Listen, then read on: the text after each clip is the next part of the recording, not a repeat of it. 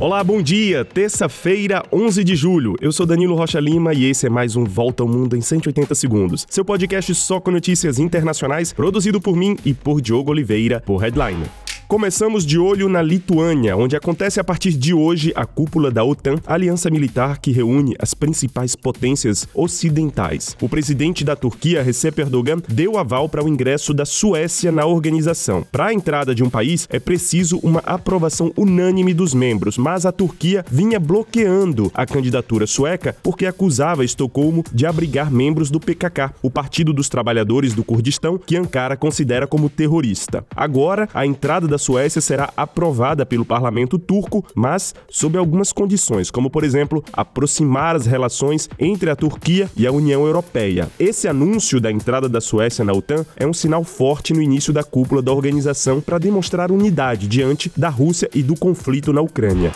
E justamente a Ucrânia espera que dessa cúpula avance a sua candidatura à entrada também na OTAN. A Casa Branca anunciou agora pela manhã que vai desenhar um plano de reformas para que a Ucrânia possa realizá-las e assim aderir à OTAN. Mas ainda não existe um calendário para essa adesão. O presidente dos Estados Unidos, Joe Biden, deve encontrar amanhã o ucraniano Volodymyr Zelensky para falarem sobre o assunto.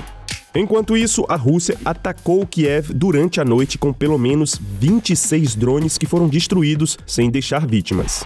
Vamos agora para o Oceano Atlântico. Equipes de resgate da Espanha resgataram 86 migrantes em um barco perto das Ilhas Canárias. A embarcação, ocupada por pessoas originárias da África subsaariana, teria deixado o Senegal no fim do mês de junho, com direção à Espanha. Outras duas embarcações, com cerca de 60 pessoas a bordo cada, ainda são procuradas na mesma região.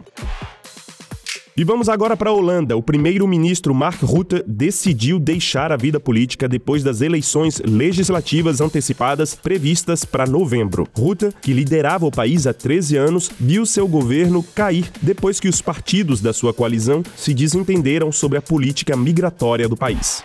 Olha, o parlamento de Israel, impulsionado pelo governo de extrema-direita do país, aprovou uma medida crucial de reforma do sistema judicial. A medida anula a possibilidade de o poder judiciário se pronunciar sobre as decisões do governo. Cerca de 43% dos israelenses rejeitam essa reforma e a medida pode atrair novas manifestações pelas ruas do país.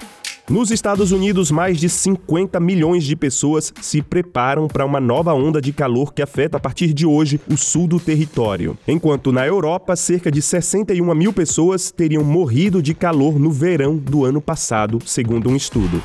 E terminamos com Madonna, que diz se concentrar agora em recuperar a saúde depois de sair da UTI por causa de uma infecção bacteriana. A turnê dela, prevista para começar em 15 de julho pela América do Norte, deve agora ter início em 14 de outubro em Londres.